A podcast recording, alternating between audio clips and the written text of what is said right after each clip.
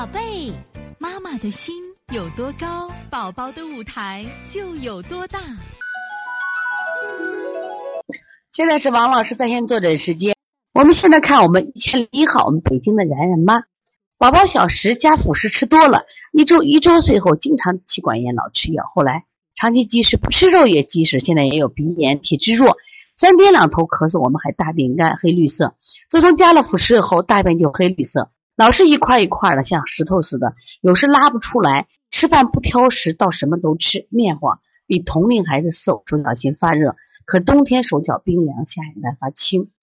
你看，给大家看到了没？这个孩子的脾胃虚弱是什么时候开始的？是不是脾胃虚弱是这个小时候加辅食加多了，加多以后有病就开始什么呀？给吃药。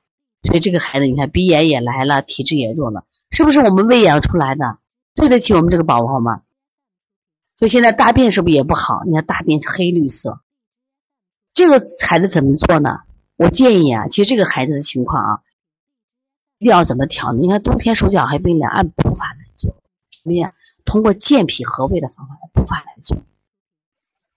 虽然他拉便像石头拉不出来，我希望通过，因为他脾胃虚弱呀。你看，其实我经常给他讲，我说这个这个滋阴咋滋呀？一种是给他一碗水。给他一个钓鱼，给他一条鱼。另外一种是什么？给他一个钓鱼的方法。我们通过健脾生津，源源不断的生津，比什么都重要。我举过这个例子呀。曹操的士兵们口渴难耐，走不动了。曹操说：“前面有梅林。”大家一听有梅字，都有口水了，生津啊。但是真到了那，如果没有的话，士兵受的骗的话，士兵更走不动了。那我们现在。那么怎么样能解决这个问题呢？我们说，第一个，首先给他滋阴，先把他症状解决下来。第二个呢，我们让他源源不断的生津。只有脾胃强大了，我们吃的、喝的水、吃的馍、吃的面、吃的米饭都能变成我们所需要的水谷精微。所以像这样的孩子呢，当然山药呀、莲菜呀、银耳呀、木耳啊这种滋阴的食材都给孩子吃呀，健脾的小米呀、南瓜粥都吃一些，啊，就会好很多了啊。补脾的刚刚说了，你像补脾经呀，这个像外劳宫，这个小孩的外劳宫，他老积食，胃功能弱的很嘛。外劳宫补脾、补肾阳、揉二马，长时间的孩子其实啊推三关做的话次数少一点。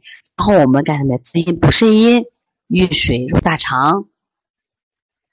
这个血海，血海其实也滋阴的穴位，摩小肠、足三里就可以了啊。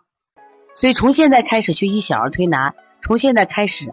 学习正确的育儿理念一点都不晚，也希望我们今天听课的妈妈能把我们所有的知识通过自己的学习，通过自己的分享，让更多的妈妈了解，走进邦尼康小儿推拿，走进邦尼康的课堂，让我们获得正确的育儿理念。